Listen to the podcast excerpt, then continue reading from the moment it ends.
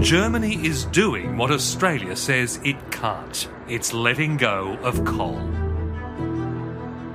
Europe's biggest economy has closed its black coal mines without sacking a single worker. Now it's phasing out the brown coal it burns for electricity. But climate activists say it's still not enough.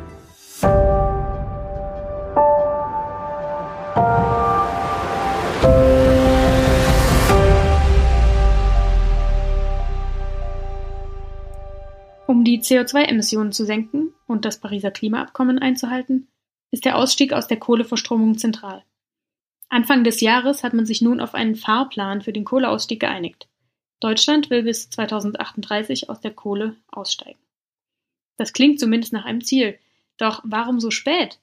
Und warum ging Ende Mai ein neues Kohlekraftwerk ans Netz? Datteln 4. Klingt wie eine Praline, ist aber leider keine. Zumindest nicht fürs Klima. Eine solche Entscheidung erscheint angesichts der Klimakrise und angesichts des Beschlusses der Kohlekommission paradox.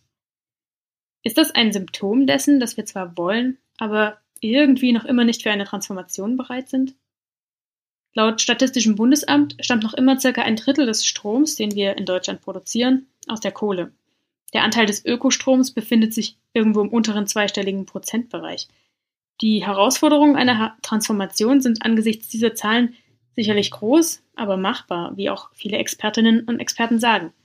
Und es gibt Rückhalt aus weiten Teilen der Bevölkerung. Wir alle haben noch die Bilder von den Protestierenden im Hambacher Forst im Kopf. Auch die Fridays for Future Bewegung fordert einen viel früheren Ausstieg 2030. Da kann man sich schon fragen, was ist hier eigentlich los in der politischen Arena? Haben wir keine wirklichen Ausstiegsszenarien? Oder welche Lobbygruppen nehmen hier mehr und welche weniger Einfluss in der Debatte um den Kohleausstieg? Herzlich willkommen beim Scientists for Future Podcast. Wie gewohnt hört ihr Christoph und Josephine am Mikro. Und über all diese Fragen möchten wir nun mit unserem heutigen Gast, Dr. Adrian Rinscheid von der Universität St. Gallen sprechen. Herzlich willkommen, Adrian. Hallo zusammen. Ja, vielen Dank für die Einladung. Ich freue mich sehr und äh, ja, bin gespannt, was wir uns hier äh, heute so, wie wir uns die Bälle zuspielen. Ja, von mir auch. Herzlich willkommen. Ähm, heute ist der 18. Juni 2020 und genau in einer Woche, äh, in zwei Wochen, am ähm, 2. Juli trifft sich der Bundestag und äh, möchte über das Gesetz abstimmen zum Kohleausstieg ähm, mit der Zahl 2038 als Zieljahr, in dem Deutschland ja aus der Kohleverstromung ausgestiegen sein möchte. Und wir versuchen mal heute ein bisschen über den Kohleausstieg zu lernen, aber auch ganz grundsätzlich die politischen Dimensionen von solchen Prozessen und äh, den Diskursen darum herum zu beleuchten. Und ähm, Adrian hat Ende letzten Jahres ein, ähm, ein Papier veröffentlicht in Nature Energy, ähm, das wir vielleicht gleich auch nochmal ein bisschen besprechen werden, wo es nämlich darum geht, dass es eine große Diskrepanz gibt zwischen diesem Ausstiegsdatum in 2038 und den eigentlichen ähm, ja, Wünschen, die man so auch in der deutschen Bevölkerung abfragen und messen kann. Und ähm, vielleicht, Adrian, zum Einstieg, worum geht es überhaupt bei diesem Kohleausstieg? Kannst du das mal so grob skizzieren?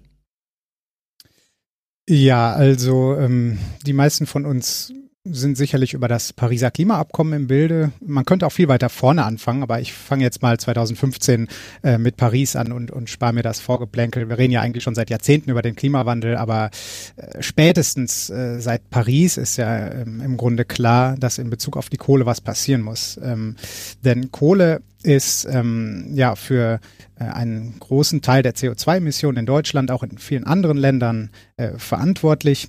Und ähm, mit dem Pariser Klimaabkommen hat die Bundesrepublik sich äh, verpflichtet, Maßnahmen umzusetzen, um den Klimawandel auf maximal zwei Grad zu begrenzen. Äh, und da ist äh, ein Kohleausstieg im Grunde ähm, das, was man relativ leicht und äh, schnell umsetzen kann im Vergleich mit vielen anderen Dingen, die doch komplexer erscheinen. Ähm, zum Beispiel sind wir ja schon beim Aufbau der äh, Alternativen äh, zur Kohle sehr, sehr weit äh, in Deutschland. Ähm, wir haben schon sehr, sehr viel Wind und sehr viel Solarstrom. Und aus technologischer Sicht ähm, erscheint es eigentlich ja gut möglich zu sein, innerhalb weniger Jahre aus der Kohle auszusteigen. Ähm, das Thema hat dann ja in den letzten Jahren immer mal wieder kleine Hochkonjunkturphasen gehabt, ist aber auch immer wieder abgeflaut. Es gab ja zwischendurch andere Themen auf der politischen Agenda. Äh, man denke nur an die Flüchtlingskrise zum Beispiel. Das ist eigentlich ganz normal äh, im äh, politischen Prozess, dass solche Themen dann immer mal weit, sehr, sehr, weit oben auf der Agenda ankommen und dann aber auch mal wieder nach unten durchgereicht werden, wenn andere Probleme auftauchen, die kurzfristig ja als äh, etwas dringlicher erscheinen. Ähm, man hat dann äh, 2016 äh, aber verabredet, dass man diesen Kohleausstieg irgendwann äh, dann bald mal angehen möchte. Dann kamen aber Bundestagswahlen dazwischen und 2017 hat man sich nicht einigen können äh, in den Koalitionsverhandlungen zwischen Union, Grünen und FDP ähm, einen ja, ambitionierten Kohleausstieg, der einigermaßen mit dem, was Klimawissenschaftler ähm, ja als wünschenswert äh, bezeichnen würden, äh, hinzubekommen. Ähm, dann ist das Thema wieder so ein bisschen versunken und 2018 im Juni mit der Einsetzung der Kohlekommission, also drei Monate nach Amtsantritt der neuen Regierung, ähm, ist das Thema dann wieder ja, weit oben auf die Agenda gekommen. Äh, die Kommission hat dann ein halbes Jahr lang beraten. Ungefähr 30 Personen, die verschiedene gesellschaftliche Gruppen und äh, Interessen repräsentieren, waren da drin und hat dann im Januar 2019 äh, diese ähm, Empfehlungen präsentiert, nach denen bis 2038 Schluss sein muss ähm, mit der Kohleverstromung. Es gab aber auch noch einige andere Komponenten, ähm, die da vorgeschlagen wurden, die auch sehr, sehr wichtig sind. Äh, einerseits, dass dieser Ausstiegspfad bis 2038 ziemlich gleichmäßig verlaufen soll. Ähm, also nicht in Stufen, dass man beispielsweise jetzt erstmal noch ein paar Jahre alles so lässt, wie es ist und dann erst anfängt mit so einem steilen Ausstiegspfad, sondern man wollte jetzt schon relativ schnell viele Kraftwerksblöcke vom Netz gehen, äh, nehmen. Es wurden auch Strukturhilfen ähm, für die betroffenen Regionen vorgeschlagen ähm, und äh, ja die Vorschläge für die weitere Modernisierung des Energiesystems äh, gemacht. Und ganz wichtig auch ähm, war der Kommission, dass die Entwicklung regelmäßig überprüft werden sollte, ähm, um halt auch nachsteuern zu können. Ähm, auch je nachdem, was in anderen Sektoren passiert und je nach technologischer Entwicklung. Wir sehen jetzt ganz aktuell, dass die Dynamik ähm, eigentlich darauf hinweist, dass man schon in den 2020er Jahren aus der Kohle wahrscheinlich raus könnte. Es gibt viele Länder, die ihren Kohleausstieg äh, vorgezogen haben. Das wäre in Deutschland auch machbar und äh, durch so ein Monitoring hätte man dann ähm, innerhalb der nächsten Jahre diesen Ausstiegstermin, den man mal auf 2038 gesetzt hat, wahrscheinlich vorziehen können. Ja, vielleicht okay. soweit erstmal. Ja, genau. Ähm, jetzt wissen wir so ein bisschen, worum es grob geht. Was mich zum Einstieg noch interessieren würde, ist, wie du dich diesem Thema näherst. Du bist Ökonom, richtig? Und, Politikwissenschaftler, also ja, politische Ökonomie ist eines meiner Forschungsthemen, aber ursprünglich Politikwissenschaftler. Politikwissenschaftler und ähm, du hast du hast äh, in Konstanz äh, und in Lyon studiert. Was, was, hast du da gemacht? Ging das schon in diese in diesen Themenbereich? Ähm, nicht von Anfang an. Also ich habe nicht Politikwissenschaft studiert, weil ich mich für Themen wie Klimawandel oder Energiewende interessiert habe. Das war einfach ein allgemeineres Interesse. Ich bin eigentlich erst später dazu gekommen. Während des Bachelorstudiums irgendwann ähm, habe ich mal ein Praktikum gemacht im Umweltreferat der Evangelischen Kirche von Westfalen, um äh, das ganz präzise anzugeben. Ich war während meines Studiums Stipendiat des Evangelischen Studienwerks Felix und hatte nicht zuletzt dadurch immer so eine gewisse Affinität zur politischen Arbeit von Kirche. Ähm, und äh, irgendwann kam ich auch immer mehr so ein bisschen ähm, auf den Trichter, dass Umwelt- und Klimapolitik spannende Tätigkeitsfelder sein könnten. Äh, und so hat sich das irgendwie ergeben. Äh, also ich bin erst im Laufe des Bachelorstudiums so langsam äh, an diese Themen herangekommen. Ja, und dann ähm, war es so, dass ich in Konstanz eine sehr grundsolide Ausbildung als Politik- und Verwaltungswissenschaftler genossen habe. Ähm, aber diese Nachhaltigkeitsthemen spielen da an der Uni oder am Fachbereich für Politik und Verwaltungswissenschaft keine herausgehobene Rolle.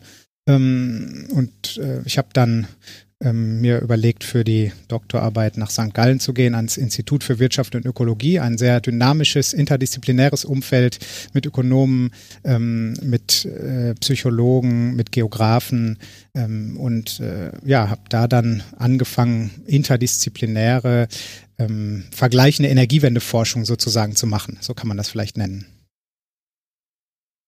Jetzt hast du gerade uns direkt wirklich einen Ball zugespielt. ähm, und zwar hast du ja beschrieben, dass der am Anfang gut um, um Politikwissenschaften ging und dich dieses Thema ähm, Ökologie, Klima noch nicht so, ähm, noch, noch, du das noch gar nicht so auf dem Radar hattest. Gab es für dich einen so einen entscheidenden Moment, wo das so Klick gemacht hat, so ein Tipping Point, ähm, wo du gesagt hast, so, okay, das muss es jetzt sein ähm, und in, in der Richtung möchte ich arbeiten und dieses Thema liegt mir auch am Herzen?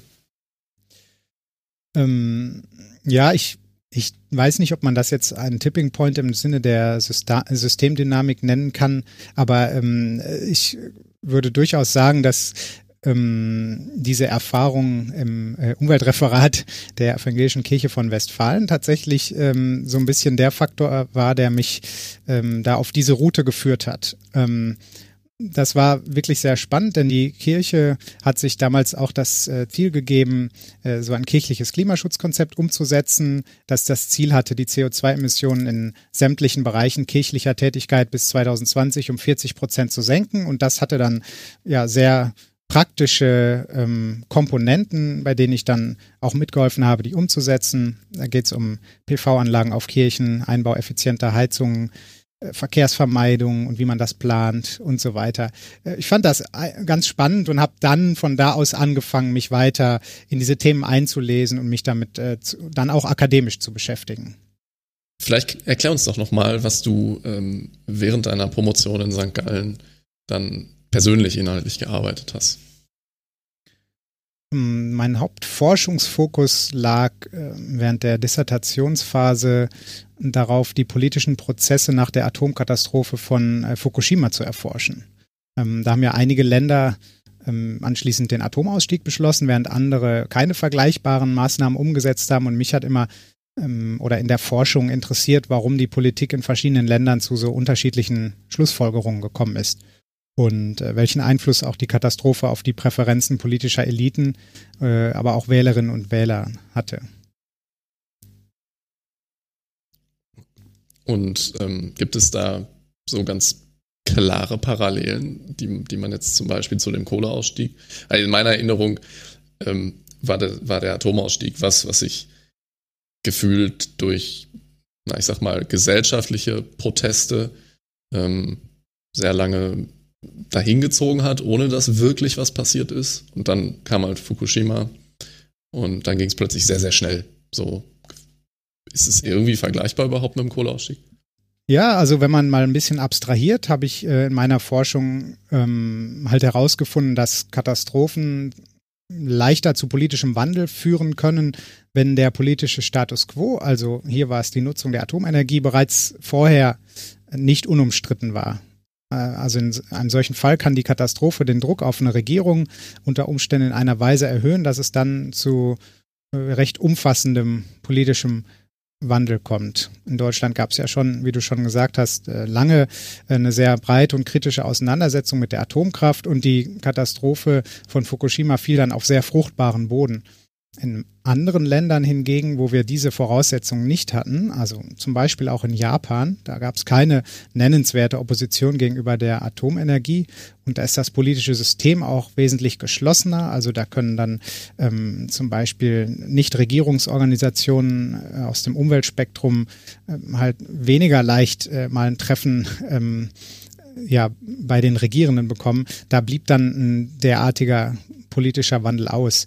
Ähm, und ich denke schon, dass man ähm, auch für den Kohleausstieg lernen kann, dass so etwas leichter möglich ist, wenn, wenn schon zuvor äh, sozusagen in der Gesellschaft ähm, es eine breite Auseinandersetzung und auch eine Opposition gegenüber dem, dem Status quo gibt. Jetzt ist es in Deutschland äh, so, dass die Opposition gegenüber der Kohlenutzung nicht so fest verankert ist, nicht diese historische Dimension hat. Die Umweltbewegung hat immer so ein bisschen dem Atomausstieg den Vorrang gegeben in ihren Aktionen. Ähm, aber dennoch gab es ja in den letzten Jahren ein ziemliches Anschwellen äh, der Klimabewegung.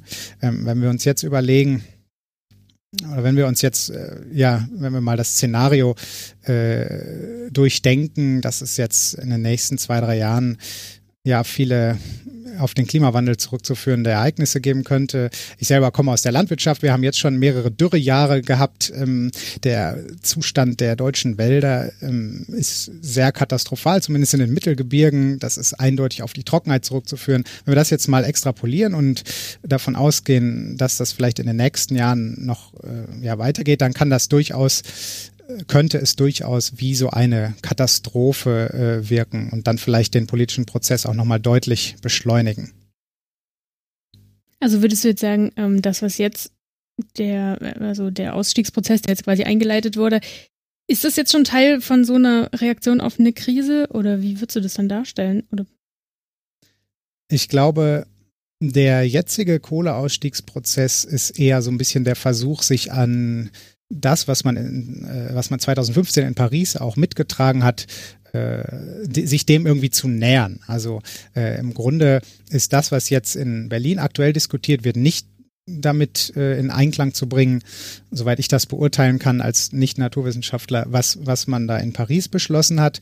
Ähm, aber ähm, ich denke, dass das Thema Kohleausstieg dann in den 20er Jahren nochmal ziemlich Fahrt aufnehmen wird, äh, aus verschiedenen Gründen. Also einerseits kann man darüber spekulieren, ähm, wie die nächsten Jahre wettertechnisch ausfallen werden. Vielleicht wird es auch äh, nicht so schlecht, ähm, wäre auch schön, ähm, wäre gut für den deutschen Wald zum Beispiel.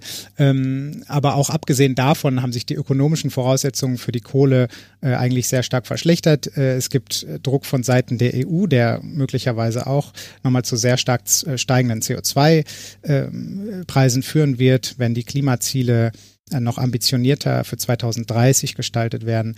Ähm, also es kommt eigentlich so eine ganze Welle ähm, auf die Kohleindustrie äh, und die Kraftwerksbetreiber zu und ich kann mir gut vorstellen, dass es letzten Endes dann doch viel schneller gehen wird, als man aktuell noch denkt. Kannst du ähm, kurz vielleicht sagen, was jetzt verglichen mit dem also wir gehen vielleicht auf die Details, wie jetzt der Kohleausstieg geplant ist, gleich noch mal ganz kurz ein. Aber wenn ich jetzt nur an dieses Datum ähm, 2038 denke, was ist die, die wissenschaftliche Aussage, um jetzt, wenn man diesen Aspekt betrachtet, ähm, konform mit den, mit den Paris-Zielen von 2015 zu sein? Ähm, also das, äh, dieses Ziel bis 2038 äh, auszusteigen ist ja ein politischer Kompromiss.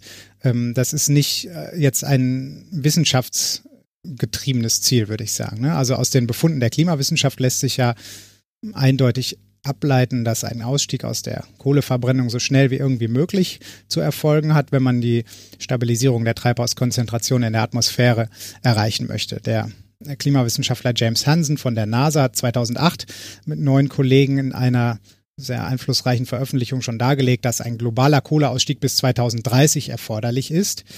Und zwar unter der Voraussetzung, ähm, dass die Konzentration von CO2 in der Atmosphäre bei ungefähr 400 Parts per Million äh, ja, stabilisiert wird.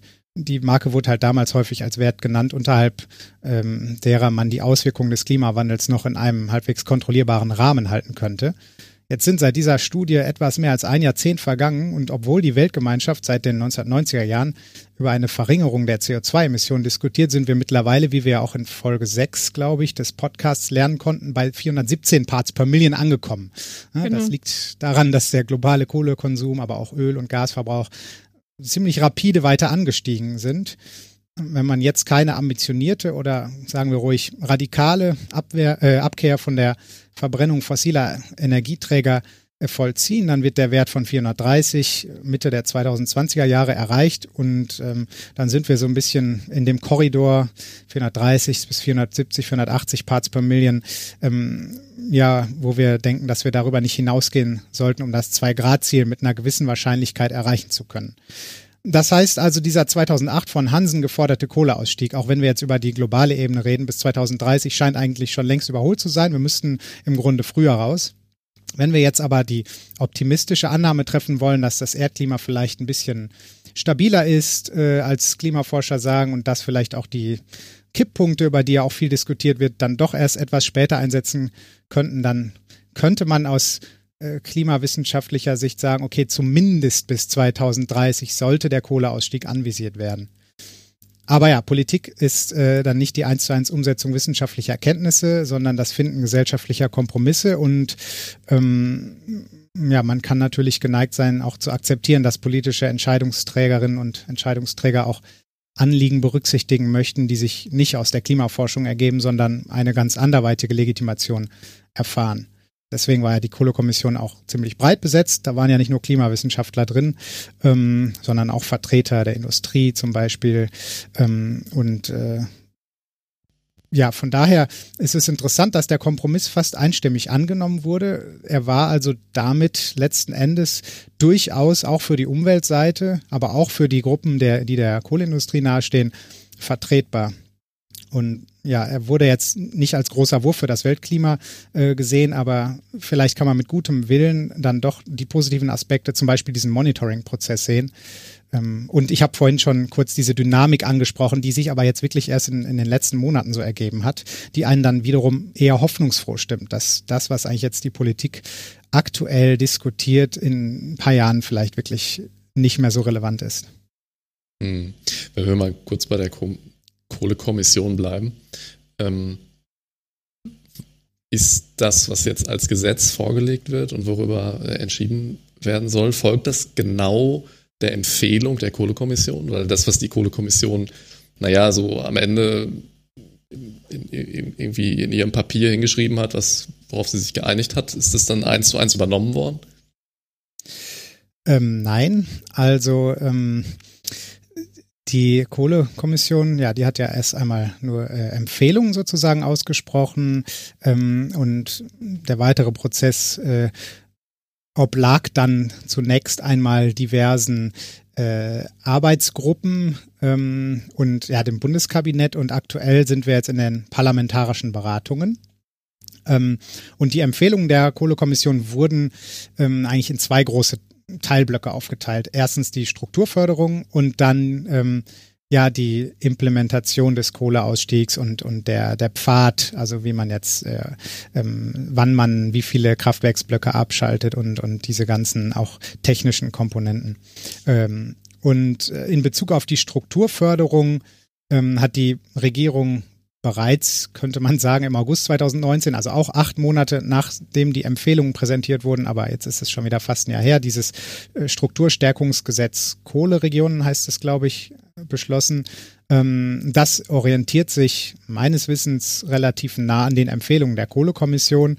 Ähm, also demnach erhalten die betroffenen Braunkohleregionen bis 2038 relativ viele Milliarden Euro an Strukturhilfen. Äh, um die 40 äh, waren es, glaube ich.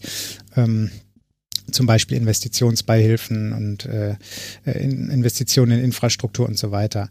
Ähm, aber der zweite Punkt, ähm, der ist im Moment noch in den Beratungen und da gibt's einerseits im Moment ziemliche Abweichungen von dem, was die Kommission beschlossen hat. Äh, und andererseits ja noch ein, gewissen, oder ein bisschen Ungewissheit, was jetzt eigentlich am Ende dabei rauskommt. Also da geht es um das sogenannte Kohleausstiegsgesetz. Es gab da äh, diese Bund-Länder-Beratungen, ähm, äh, die ähm, im Januar 2020 oder die Ergebnisse dieser Beratung wurden im Januar 2020 vorgestellt. Äh, und das äh, Brisante an dieser Bund-Länder-Einigung ist, dass zwar weiterhin das Jahr 2038 als Enddatum der Kohleverstromung genannt wird, ähm, aber die Ausstiegsgeschwindigkeit ist im Grunde wesentlich langsamer. Ähm, also äh, dieser, ich hatte vorhin mal erwähnt, dass der ähm, Ausstiegspfad, den die Kohlekommission vorgeschlagen hat, sehr gleichmäßig ähm, ist. Äh, und der äh, jetzt dieser Vorschlag der Bund-Länder-Einigung, der ähm, geht eher so in Stufen vor. Und das äh, führt letzten Endes in dem Design, ähm, das da auf den Tisch gelegt äh, wurde, dazu, dass halt die CO2-Emissionen wesentlich höher wären als das, was die Kohlekommission äh, ja in diesem mühsamen Kompromiss am Ende äh, ausgearbeitet hat. Äh, letzten Endes ist es ja ähm, nicht nur relevant, nur um das noch einmal zu verstehen, äh, wann jetzt das Jahr ist, in dem die Kohle letzten Endes vom Netz geht, sondern es geht ja um die kumulierten Emissionen bis dahin. Äh, man könnte ja, also ein Extrembeispiel wäre, alle Kraftwerke bleiben bis 2038 am Netz mit den entsprechenden Emissionen und dann bums geht man raus. Ähm, oder das andere Extrembeispiel wäre, man schaltet jetzt alle ab bis auf eins, äh, was noch bis 2038 am Netz bleibt. Und ähm, ja, das, was die Bund-Länder-Einigung da hervorgebracht hat, ist zwar nicht äh, wirklich das Extrembeispiel, was ich gerade als erstes genannt habe, aber doch wesentlich näher daran, ähm, sodass die Emissionen im Grunde deutlich höher sind als im Kompromiss. Ist denn so ein, ähm, was du jetzt gerade erklärt hast, dieses, äh, dieses Bund-Länder-Abkommen, ähm, dass das jetzt quasi wieder eine Entschleunigung der ganzen Sache ähm, bewirkt. Ist das jetzt so eine Dynamik, die du auch untersuchst in deiner Forschung? Da bin ich ehrlich gesagt im Moment eher der politische Beobachter ähm, mhm. und nicht derjenige, der da aktuell systematisch Daten sammelt. Ne? Also ähm, ich beschäftige mich einerseits äh, als Politikwissenschaftler mit der ähm, Transformation des Energiesystems und ähm, stelle zum Beispiel die Frage, welche ähm, organisierten Interessen äh, an welchen Stellen Einfluss nehmen und warum sie äh, dort ähm, einflussreicher manchmal sind als andere und wie man das erklären kann. Jetzt in Bezug auf die aktuellen äh, Prozesse bin ich aber zugegebenermaßen eher so ein ja, politischer Beobachter. Ähm, ja. Also ähm, du forschst ja auch explizit zu Diskurs oder betreibst vielleicht sogar Diskursforschung. Ähm, wie, wie, genau wir das am besten nennen, das kannst du ja vielleicht selbst sagen. Ähm, da ist ja jetzt einerseits äh, vielleicht wirklich die Kommissionsarbeit interessant mal unter diesem Aspekt zu betrachten. Also was für Akteure gibt es in, in dieser Kohlekommission, aber wie viel verhält sich das vielleicht auch insgesamt? Ne? Ich meine, man hat noch, äh, man hat vielleicht irgendwelche Lobbygruppen, man hat äh, Nichtregierungsorganisationen, äh, man hat so gesellschaftliche Bewegungen, Proteste. Ähm, das kann, kannst du dazu was sagen, wie, wie sich das im Umfeld von dieser Kohlekommission so entwickelt? Ähm, auch das ist jetzt ein Forschungsbereich, den ich ähm, durchaus betreibe, aber noch nicht direkt im Umfeld der Kohlekommission. Ich kann aber trotzdem mal ein paar Beispiele bringen, die, ähm, die vielleicht ganz interessant in dem größeren Zusammenhang sind, inwiefern Diskurse ähm, ja, Politik beeinflussen. Und das ist sicherlich auch relevant in den Prozessen, die wir aktuell sehen. Also die Grundannahme der ähm, politischen Diskursforschung, die ich hier betreibe, ist im Grunde, dass die Art und Weise, wie wir über bestimmte Sachverhalte reden und diskutieren, nicht nur unser Verständnis über diese Sachverhalte oder politischen Probleme widerspiegelt, sondern halt auch eine wichtige strategische Funktion hat. Also mit anderen Worten, es geht in der Politik eigentlich oft darum, den Raum der als legitim empfundenen Handlungs- oder Lösungsalternativen mit Sprache vorzustrukturieren. Ne? Also indem man sich, indem man zum Beispiel das Augenmerk auf bestimmte Zusammenhänge legt und, und äh, dafür andere ausblendet. Ähm, ich, ich nenne mal ein Beispiel, dem ich während meiner, meines Aufenthalts als Gastforscher in Princeton begegnet bin. Das äh, finde ich immer ganz, ganz spannend. Ähm, da gibt's ähm, oder da bin ich erst ähm, mir dessen bewusst geworden, dass es zwei Lager so in der amerikanischen Klimabewegung gibt. In dem einen Flügel wird gern der Slogan Keep it in the ground verwendet und während und, und der andere Flügel ähm, grenzt sich dann klar davon ab und ähm, verwendet den Slogan Keep it out of the atmosphere. Was glaubt ihr, was könnte die strategische Absicht dahinter sein? Spannend. Ähm. Hm. Gut, keep it Also ich finde, in Nummer zwei wird es so ein bisschen verschleiert ist, aus meiner Sicht. Äh, die strategische, also kommt mir weniger, ähm, hm, sag ich mal, das erste kommt mir ein bisschen äh, proaktiver vor und ein bisschen, weiß ich nicht, wie nennt man das, ähm, naja, es setzt halt eine klare Grenze. Das andere ist so ein bisschen, äh, also aber vielleicht täusche ich mich jetzt auch. So hörte sich das für mich an. Ja. Ich kann es gut verstehen, dass du da äh, eine größere Resonanz im Grunde äh, verspürst bei dem ersten, bei Keep It in the Ground.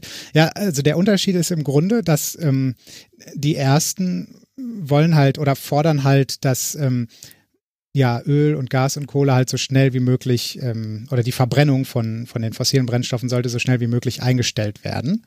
Ähm, und die, die anderen, also Keep It Out of the Atmosphere, die haben im Grunde ein anderes Ziel und die nutzen das ganz strategisch. Ähm, die wollen nämlich massive Investitionen in Technologien, die es ermöglichen, weiterhin fossile Brennstoffe zu nutzen, aber die CO2-Problematik wird ähm, sozusagen gelöst in der Denkweise, dass man Technologien zur Abscheidung und unterirdischen Verpressung von CO2 fordert. Also das ist im Grunde eine ähm, Strategie, um das Überleben der, ich sage jetzt mal, alten Energiewelt ähm, äh, zu sichern. Ähm, und das beruht halt auf technologischen Hoffnungen, die sich bisher nicht bestätigt haben, äh, die aber weiterhin ja dort recht stark auch von einigen Akteuren äh, im Diskurs gepusht werden.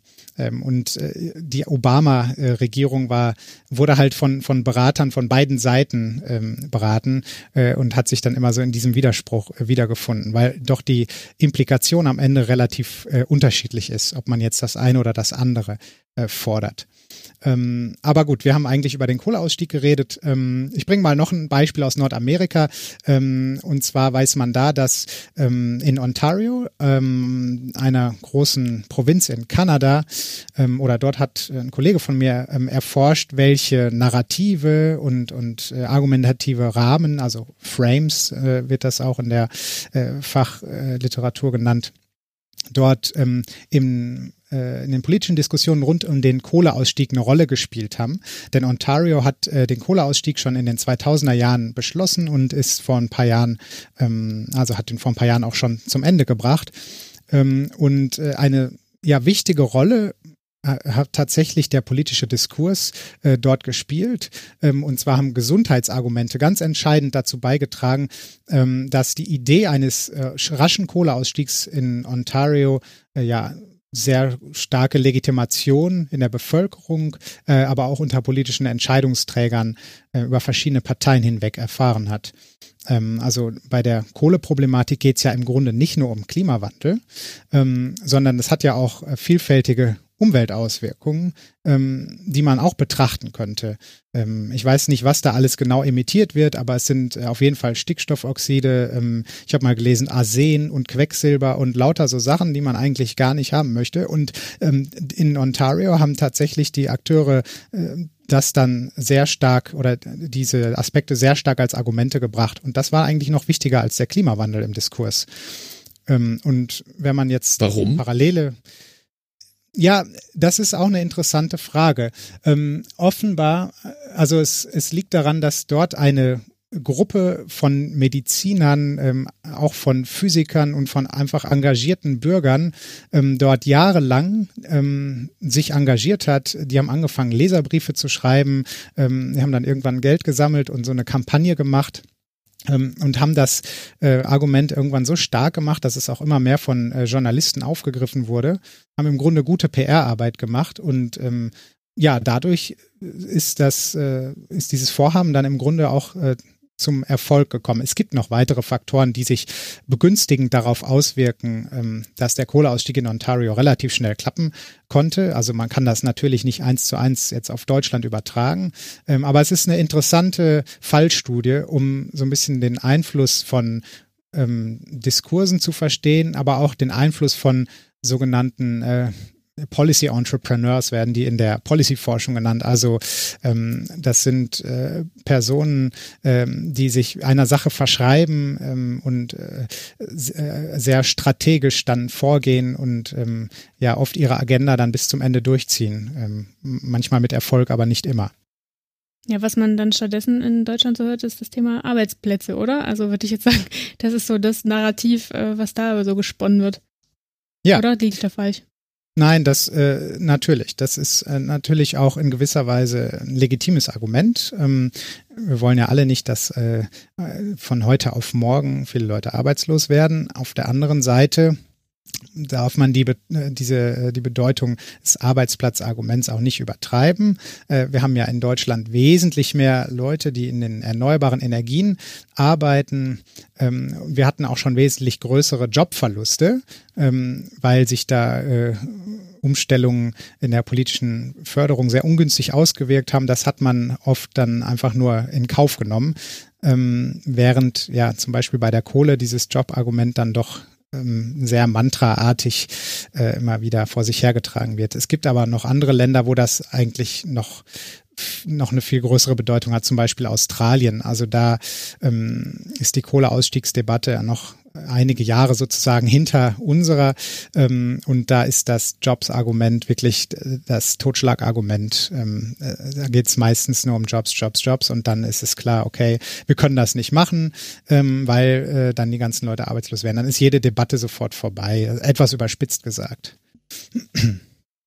Wenn wir da bei genau diesem Argument mal ähm, in, in dieser deutschen Situation bleiben, weil ich weiß jetzt nicht, wie es in, in Australien ist, aber du hast ja gerade gesagt, in Deutschland gibt es halt gerade auch, ich sag mal, in der, ähm, ja, der Kohleindustrie gegenübergestellten ähm, Industrie für erneuerbare Energie ähm, weit mehr Jobs, die auch schon teilweise durch politische Entscheidungen verschwunden sind. Ähm, woran liegt das denn, dass Akteure auf Seiten dieser verschiedenen Industrien die mit diesem Argument nicht gleichwertig durchkommen. Hm. Sicherlich auch äh, wieder eine Frage, auf die man verschiedene An äh, Antworten geben könnte. Ähm, aber ich denke, ein Faktor, der eine Rolle spielt, ist die historische Verankerung der unterschiedlichen Energieerzeugungsarten. Ähm, die Kohle spielt ja eine Rolle schon seit dem, also seit vielen, vielen Jahrzehnten, sage ich jetzt mal, hat ähm, sehr stark äh, zum Wiederaufbau ähm, nach dem Zweiten Weltkrieg beigetragen. Äh, in den 50er Jahren waren um die 600.000 Personen ähm, in Westdeutschland alleine im Steinkohlebergbau und in den Kraftwerken beschäftigt. Äh, das war also sehr lange ein, ein sehr, sehr wichtiger Wirtschaftsfaktor und auch in, äh, in der DDR natürlich, dort halt vor allem die Braunkohle. Ähm, so, und äh, da gibt es jetzt verschiedene Faktoren, wie zum Beispiel die Nähe der äh, SPD mit den Gewerkschaften, ähm, viele Seilschaften ähm, und äh, ja personelle Vernetzungen, ähm, die dazu führen, dass die Interessen der Kohle ja recht gut äh, Gehör finden in der Politik. Während wir, wenn wir jetzt über die erneuerbaren Energien sprechen und wenn wir uns da wundern, dass da manchmal Jobs abgebaut werden, ähm, dass das gar nicht so durchdringt, dann sprechen wir über eine relativ junge Branche, ähm, die es so eigentlich erst seit den 1990er Jahren gibt.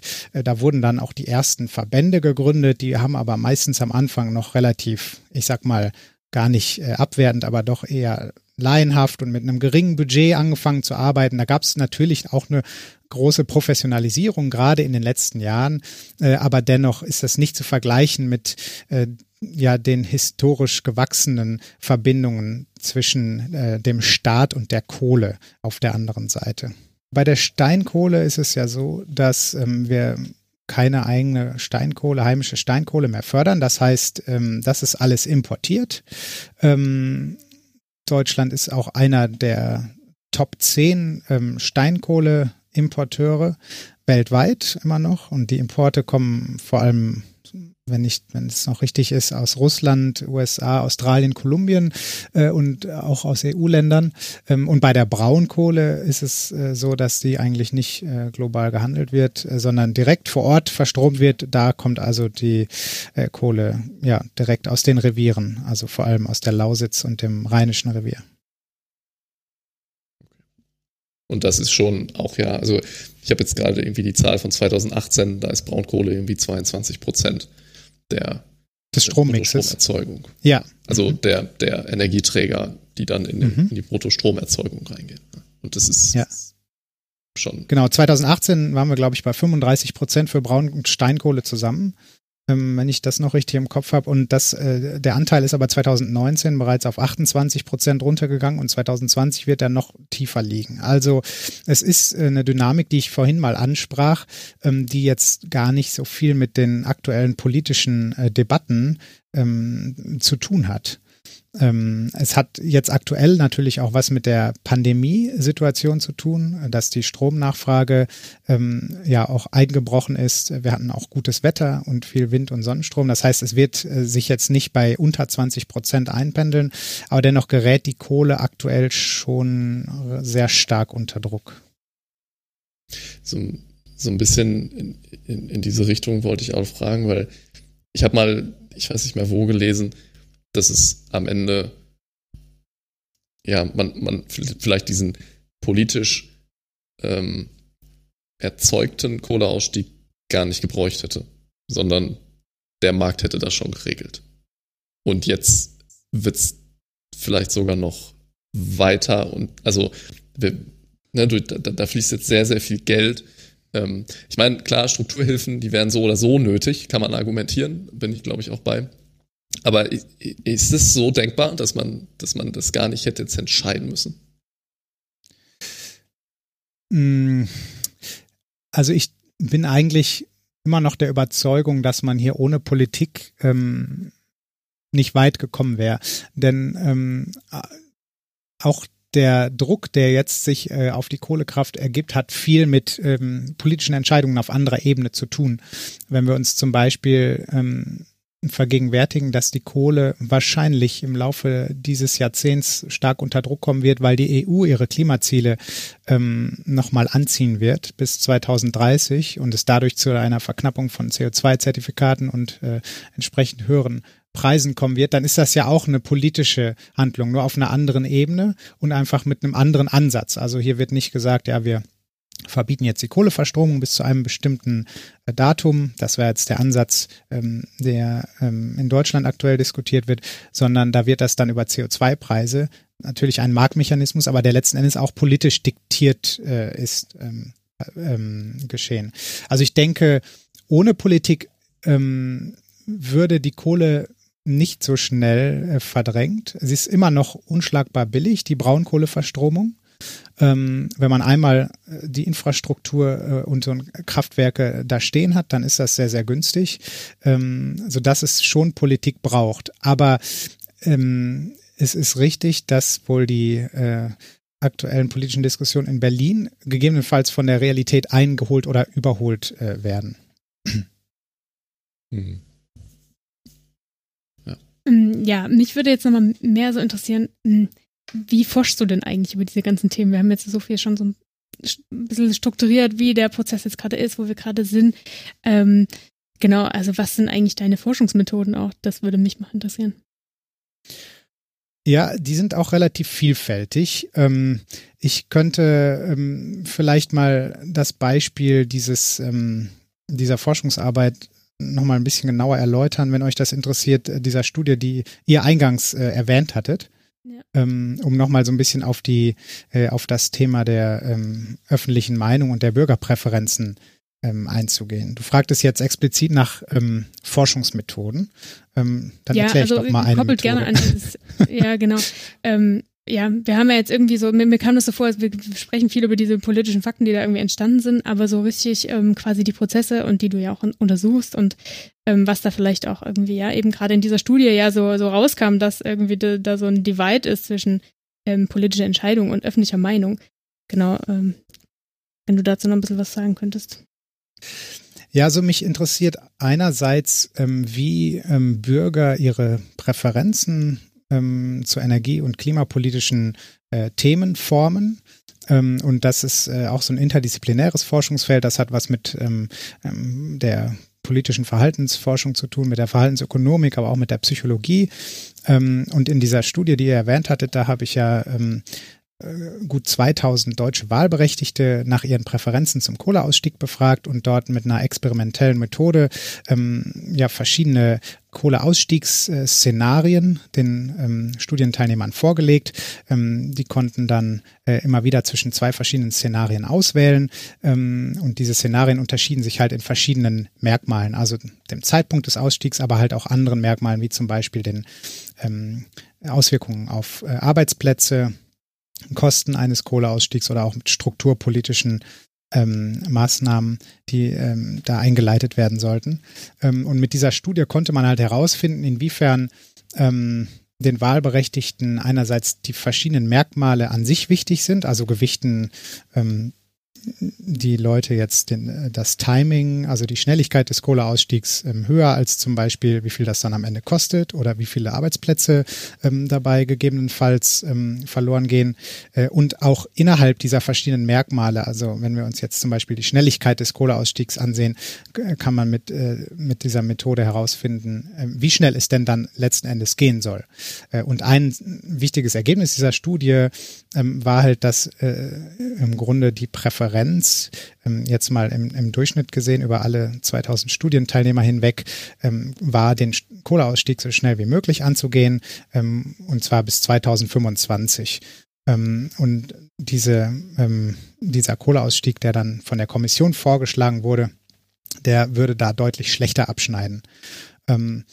was diese Studie jetzt nicht untersucht hat, ähm, war so die Divergenz zwischen ähm, dem, was die Kohlekommission vorgeschlagen hat und der öffentlichen Meinung. Da müsste man jetzt wieder eine, eine weitere Studie durchführen, die sich dann auch methodisch äh, ganz anderer Ansätze bedienen würde. Und da kann ich im Grunde ähm, auch eher nur spekulieren.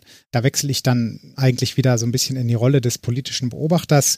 Ähm, das ähm, gibt aber durchaus Anknüpfungspunkte mit äh, anderen Forschungsprojekten, ähm, die ich zum Thema ähm, ja, Lobbyismus und Einfluss organisierter Interessen äh, durchführe.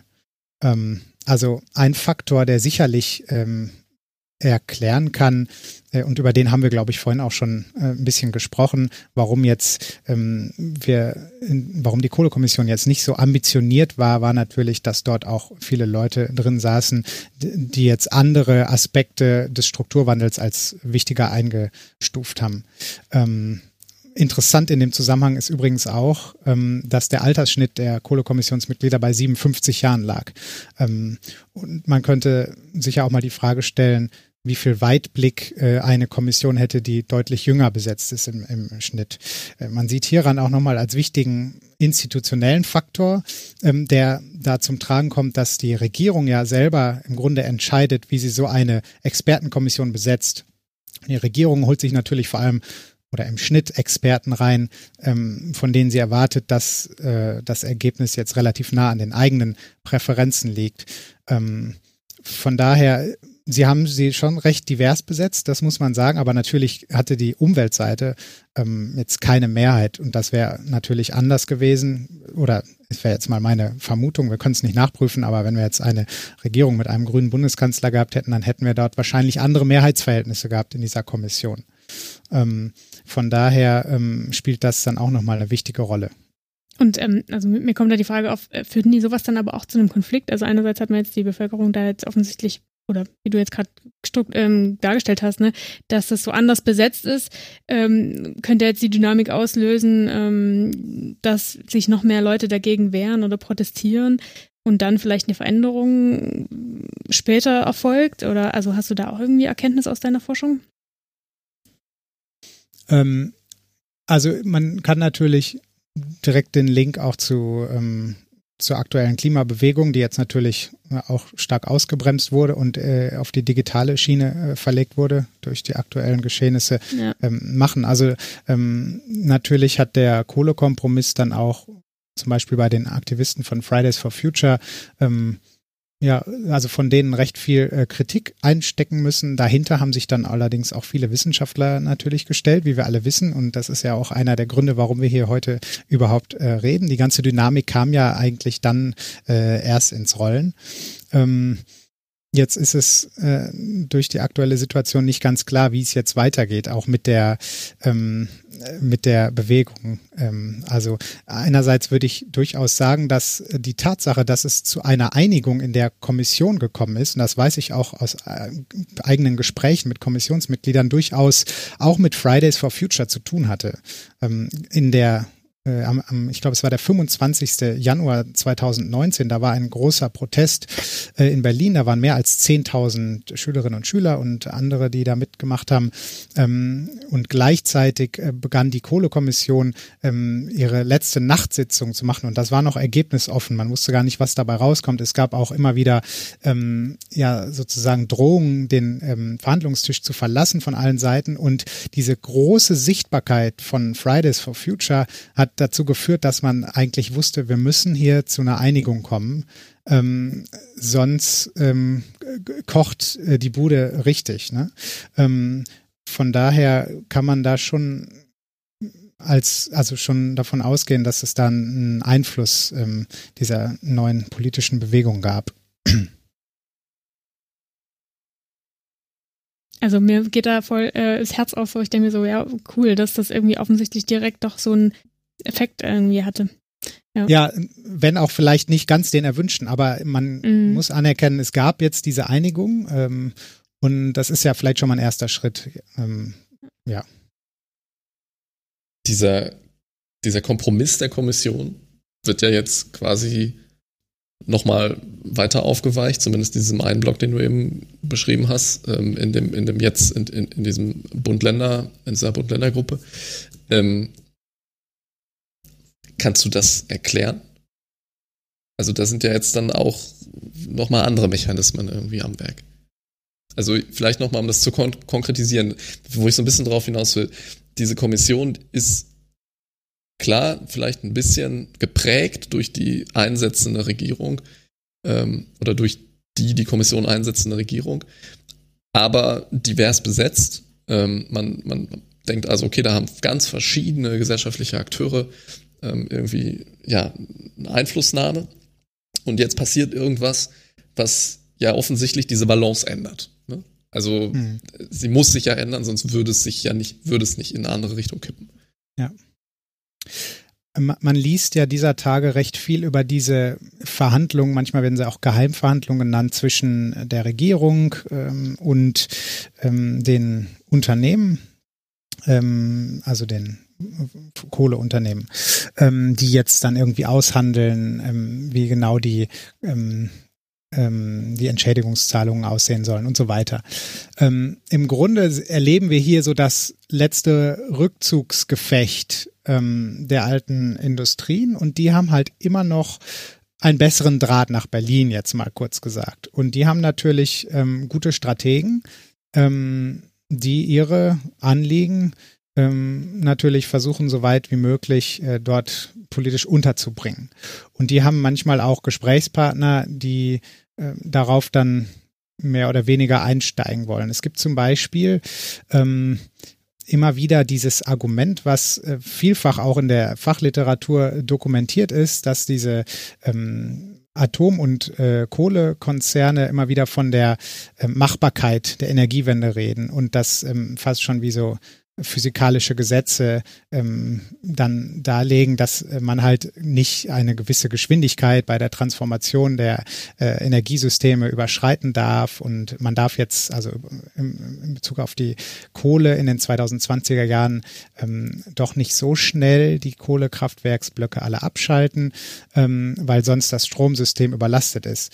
Das ist ähm, im Grunde, wie verschiedene äh, Studien zeigen, nicht der Fall. Also das, was die Kohlekommission beschlossen hat, ähm, das ist auf jeden Fall umsetzbar, technisch. Äh, aber diese Argumente verfangen dann trotzdem. Ne? Die können, kann man natürlich auch ähm, je nachdem, welche Zahlen man benutzt, kann man da und welche Annahmen man trifft, kann man natürlich auch sagen, das ist gar nicht machbar, was die Kohlekommission vorgeschlagen hat. Wir müssen etwas behutsamer und langsamer vorgehen. Und ähm, diesen Draht haben, hat einfach die Umweltseite nicht in der Art. Also ich will jetzt nicht sagen, dass die überhaupt keinen Einfluss haben. Das ist bei Leibe nicht der Fall. Äh, aber äh, dennoch ist der direkte Draht nicht in der Form gegeben. Und ja, was meinst du damit vorhin, mit direktem Draht? Also personell oder äh, infrastrukturell oder was ist da das? Ja. ausschlaggebend? Ja, also ich denke, in Bezug auf die Ressourcen sind die Umweltverbände oder äh, auch die Verbände in den erneuerbaren Energien auch ziemlich gut aufgestellt mittlerweile. Äh, ist jetzt nicht so, dass sie nicht irgendwie Leute hätten, die da in Berlin äh, auch verhandeln konnten. Nein, aber mhm. es ist so ein bisschen die alte Denkweise. Ne? Also ich hatte vorhin schon mal so ein bisschen angesprochen, die Kohle ist in Deutschland historisch sehr stark verankert. Da gibt es wirklich ähm, Verbindungen, die sind über Jahrzehnte gewachsen und die bestehen noch heute, auch wenn sich die Namen der Konzerne in der Zwischenzeit äh, mehrfach geändert haben. Ähm, aber es ist immer noch so, dass ähm, ja, vielleicht man auch mehr kulturell so auf einer Ebene ist, wenn ich jetzt äh, ein bisschen ans Wirtschaftsministerium in Berlin denke und die Akteure äh, aus den Braunkohlekonzernen, die treffen sich ähm, dann doch mal ein bisschen öfter, äh, als dass dann Greenpeace ins Wirtschaftsministerium eingeladen wird. Ähm, und ja, diese alten Seilschaften, will ich mal sagen, die haben äh, die führen jetzt dazu, dass doch nochmal versucht wird, so viel wie möglich auf den letzten Metern rauszuschlagen. Aber was sind denn dann da die Argumente? Also ist es, ich, ich meine, ist es wirklich so, dass denen dann mehr geglaubt wird, weil man sich vielleicht schon kennt und irgendwie ein Vertrauensverhältnis da ist? Also quasi den Fakten, die äh, oder vermeintlichen Fakten, die da in den Gesprächen auf dem Tisch liegen, mehr geglaubt wird? Oder geht es da am Ende auch um Wahlkreise und was jetzt ein Unternehmen in einem Wahlkreis halt tun kann oder halt auch lassen kann als ja, Beeinflussung. Ja, das ist so komplex. Ich glaube, man kann das gar nicht auf einzelne Faktoren ähm, schieben. Also ich hatte schon von dieser kulturellen Ebene gesprochen. Ich glaube, die spielt auch eine Rolle ähm, bei der aktuellen Regierung. Ähm, ist ähm, das mit den Fakten, also da will ich nochmal sagen, es gibt jetzt ähm, es gibt halt sozusagen Alternative Facts, aber es sind jetzt keine Fake-Fakten, die da von irgendeiner Seite gebracht werden, sondern es basiert einfach auf verschiedenen Annahmen. Ähm, und die werden dann natürlich strategisch, also die Annahmen werden äh, vielleicht nicht unbedingt immer strategisch kommuniziert, aber die Implikationen, die sich daraus ergeben. Und ähm, ein wichtiges Argument äh, in dem Zusammenhang ist äh, tatsächlich der Atomausstieg, der jetzt immer wieder gebracht wird. Also es wird gesagt, Kohlekommission hätte ja vergessen, dass 2022 auch der Atomausstieg stattfindet und hätte deswegen zu Beginn jetzt erstmal einen zu steilen Ausstiegspfad ähm, gewählt. Und äh, dann würde das Stromsystem irgendwie äh, erstmal Mitte der 20er Jahre zusammenbrechen, wenn dann auch der Atomausstieg gleichzeitig stattfindet. Das ist ein Argument, was aber viele, ähm, die sich mit dem Thema besser auskennen als ich, aus äh, von der technischen Seite her, äh, als nicht valide betrachten. Es ist aber offenbar ja so prominent in Berlin. Ähm, und Vertrauen spielt da sicherlich auch eine Rolle. Es spielt immer eine sehr wichtige Rolle in der Politik, sprachst du gerade an, ähm, dass ähm, ja, dass man sagt, okay, es stimmt vielleicht, wir sollten jetzt kein Risiko eingehen. Ähm, wir riskieren ja sonst dann den großen Blackout 2023. Äh, äh, lassen wir also doch lieber die Kraftwerksblöcke noch ein bisschen länger am Laufen. Also ich denke, es hat schon zum einen äh, so die Komponente, ähm, man vertraut durchaus ähm, den Annahmen, die da getroffen werden, aber es kann sicherlich auch strategische Komponente mit dahinter stecken. Ähm, mich würde mal noch interessieren, ähm, hast du irgendwie auch vielleicht noch aus Beispielen, also wo jetzt sozusagen Gegennarrative oder so einen, einen Wandel herbeigeführt haben? Und wo jetzt, du hast am Anfang, oder ja gesagt, äh, klar, vielleicht wird es das Klima auch gleichzeitig selber richten, weil es wird äh, wärmer und wir werden irgendwie die Bedrohung spüren. Okay, dann sind wir alle ein bisschen mehr, ähm, fühlen wir uns bedrohter und dann können wir, äh, verändern wir da vielleicht noch was an dem Plan. Aber hast du da irgendwie, ich frage mich die ganze Zeit so, was sind jetzt sozusagen der Motor, um das vielleicht noch umzuändern oder mit, auch vielleicht aus diesen Lobbygruppen, wie sie besser irgendwie vielleicht ihre Interessen da verankern können?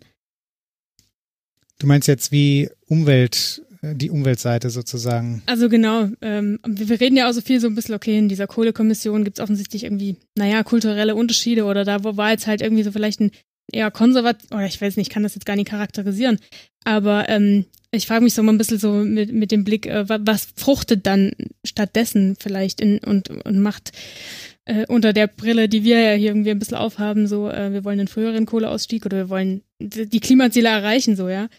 Ähm, hast du da irgendwie Erkenntnisse? Ja, da gibt es sicher kein Patentrezept. Äh, und das ist, glaube ich, ein äh, Mix aus Faktoren, über die wir auch schon gesprochen haben. Also wir mhm. wissen schon, dass, ähm, dass politische Argumente, Diskurse und Narrative auch einen Einfluss auf die äh, öffentliche Meinung haben. Äh, es ist allerdings auch äh, zum Beispiel sehr wichtig, wer diese äh, Argumente vertritt. Das ist vielleicht noch eine weitere Dimension, die wir noch nicht so stark besprochen haben, die in der Wissenschaft aber ähm, schon sehr stark besprochen wurde. Also es kommt schon sehr stark darauf an, welche gesellschaftlichen Akteure sich jetzt für ein gewisses Anliegen stark machen.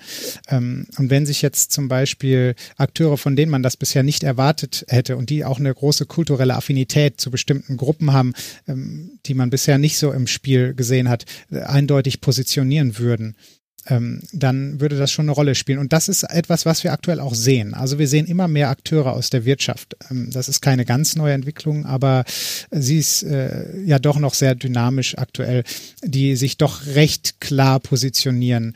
Ähm, wir haben ähm, ja auch viele Initiativen in der Wirtschaft, ähm, die selber pushen für 100 Prozent erneuerbare Energien, die sagen, wir müssen raus aus den Fossilen bis spätestens 2030. Äh, da gibt's eigentlich ähm, auf vielen Ebenen sehr viel Bewegung und ähm, das ist interessant, weil gerade ähm, diese großen Wirtschaftsakteure halt doch lange sehr vorsichtig waren. Also das ist jetzt so ein Faktor, den man äh, auch noch im Blick behalten sollte, der sich ähm, ganz positiv sozusagen auswirken könnte, wenn man sich für ambitionierten Klimaschutz einsetzt. Mhm. Ähm, ja, und ich meine, wir wissen auch aus der psychologischen Forschung, dass ähm, Personen, die selber schon Erfahrungen mit dem Klimawandel gemacht haben, ähm, doch äh, erstens ihren Lebensstil, also bereit sind, ihren Lebensstil zu ändern und auch ähm, ja, Veränderungen auf größerer Ebene anzustoßen.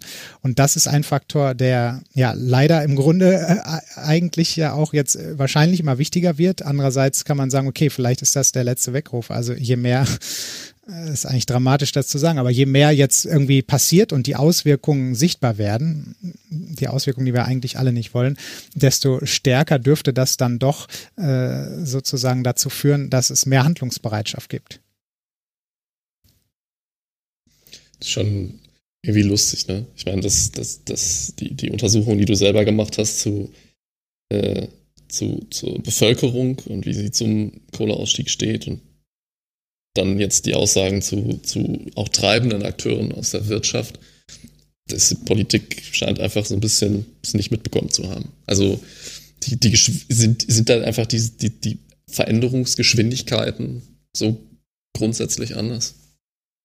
Ja, das Beharrungsvermögen ähm, ist schon groß. Man muss ja sagen, die Wirtschaft ist auch äh, sehr gespalten. Also ich habe zwar gerade da äh, das so sehr positiv hervorgehoben. Ich könnte auch viele Unternehmen aufzählen, die da sehr engagiert sind, aber es gibt natürlich auch auf der anderen Seite die, die sehr stark immer noch profitieren von den alten Geschäftsmodellen. Ähm, und wenn wir uns jetzt das Ganze mal global anschauen würden, dann würden wir wahrscheinlich gleich eher depressiv. Deswegen lassen wir das besser. Aber wenn wir jetzt mal nach Asien schauen und gucken, wie viele Unternehmen dort Kohlekraftwerke bauen oder planen und davon natürlich äh, profitieren und sich äh, äh, ja viel versprechen, ähm, dann zeigt das äh, auch nochmal auf, wie auch auf globaler Ebene die, die Wirtschaft eigentlich in, in verschiedene Lager äh, gespalten ist. Tja, interessant. ja, ich meine, ähm, also du hast ja ganz am Anfang einmal kurz China erwähnt. Ähm, das habe ich auch, an da habe ich auch als erstes dran gedacht, als du dann über Ontario geredet hast, ähm, dass dieses Argument, ähm, also dieses medizinische Argument, ich mir vorstellen kann, ähm, auch in China, vielleicht jetzt auch regional unterschiedlich, es ist ein großes Land, ähm, halt auch zieht, weil da ja mit Luftverschmutzung große Probleme sind. Das ist jetzt wahrscheinlich nicht nur äh, irgendwie Kohleverstromung, Verbrennung fossiler Energieträger zur, zu, zur Stromerzeugung, sondern natürlich auch irgendwie Verkehr und, und so. Aber ähm, ist es da, ähm, ist es, also kannst du es beschreiben, wie, oder weißt du, wie diese Diskussion, diese, diese Akteure in China laufen? Ja, China ist wieder ein ganz anderes Forschungsfeld, weil, ähm, also als, als Politikwissenschaftler sage ich das jetzt, weil wir es da mit so einem ganz anderen äh, System zu tun haben. Das liegt auch im Grunde außerhalb meiner Expertise, ähm, aber vielleicht kann ich trotzdem zwei, drei Sätze dazu sagen. Ähm, äh, also das stimmt, dass äh, Kohle dort ein ganz, ganz wichtiger Faktor ist, wenn es um die Luftverschmutzung geht und es äh, stimmt auch, dass ähm, die Regierung das erkannt hat und die Regierung ist natürlich in China auch sehr daran interessiert, ihre Machtbasis nicht zu verspielen und eine also es gibt so einen gewissen Tipping Point, glaube ich, bei der Umweltverschmutzung. Wenn der überschritten wird, dann kann sich so ein autoritäres Regime ähm, darauf gefasst machen, dass äh, dass die Leute das nicht mehr mitmachen irgendwann. Und diesen Tipping Point nicht zu erreichen, das liegt natürlich im Interesse der aktuellen äh, chinesischen Regierung und deswegen steuert man da auch gegen. Wobei man sagen muss, ja, China baut alles im Moment aus. Ne? Also sowohl ähm, Kohlekraft als auch in äh, sehr beeindruckender Weise die erneuerbaren Energien. Ähm, als du auch gerade über ähm, ja, im Grunde den Lobbyismus gesprochen hast, ähm, kam mir noch eine Frage in den Kopf, die sich so ein bisschen verknüpft mit dem, mit, mit deinem Forschungsthema zu, zu ja, Netzwerken und Akteuren in so Netzwerken. Vielleicht trifft es das nicht, nicht ganz, aber ich habe da gerade an ähm, diese journalistische Veröffentlichung gedacht, wo äh, über das Heartland Institute ähm, und dann auch zum Beispiel hier in Deutschland mit diesem ähm, ja, Lobbygruppe Eike ähm, irgendwie ja, Verflechtungen aufgedeckt wurden.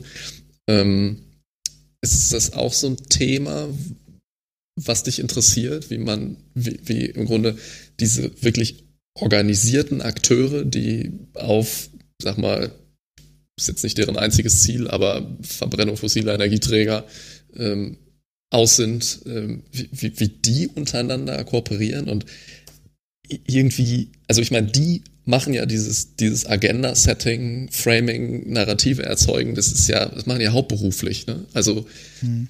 ähm, ist das auch auf, auf dieser Seite so viel stärker vertreten und viel mehr professionalisiert? Und, also gut, das waren jetzt mehrere Fragen. ähm, ja, das ist natürlich interessant, ähm, dieses Phänomen anzuschauen. Ähm, es ist richtig, dass äh, dort ja ziemlich viel Zug dahinter ist und ziemlich viel Professionalisierung.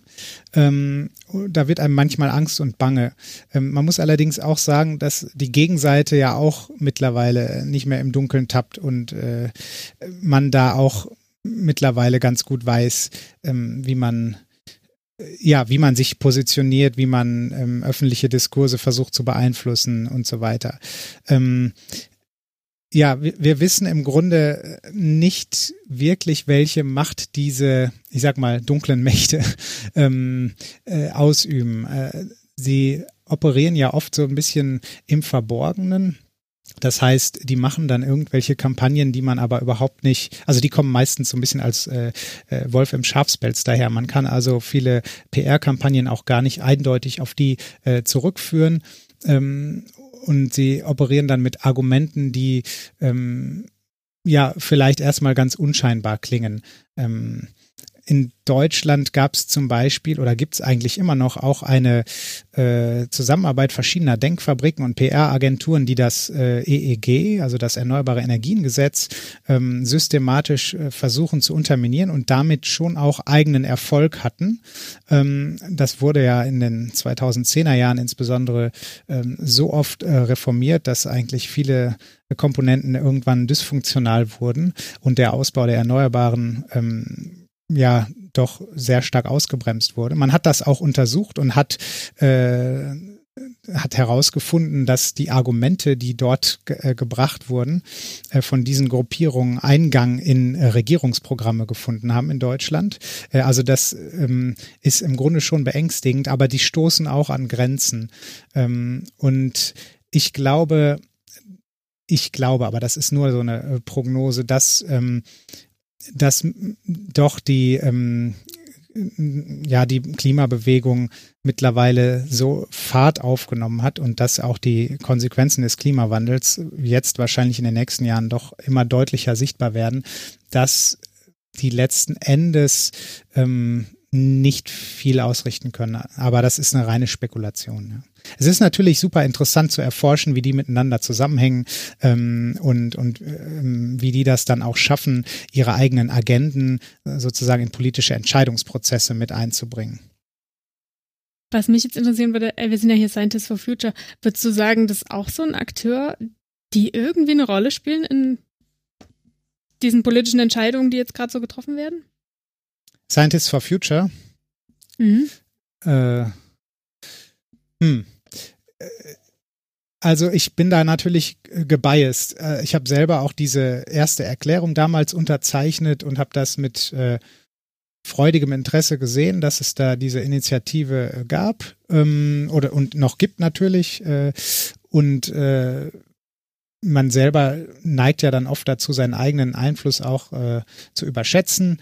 Ähm, ich habe jetzt selber ehrlich gesagt noch nicht so viele Anhaltspunkte ähm, mhm. gefunden ähm, dass wirklich Scientists for Future jetzt dann einen starken politischen Einfluss geltend machen könnte. Es trägt schon zu einer etwas größeren ähm, Sichtbarkeit der ganzen Klimabewegung ähm, bei und ist natürlich ein wichtiges Signal auch an die Jugend ähm, hey, wir, ihr seid nicht, äh, ihr seid nicht allein und das, was ihr macht, ist im Grunde äh, das, was wir äh, ja äh, sagen und wo, woran wir äh, täglich forschen.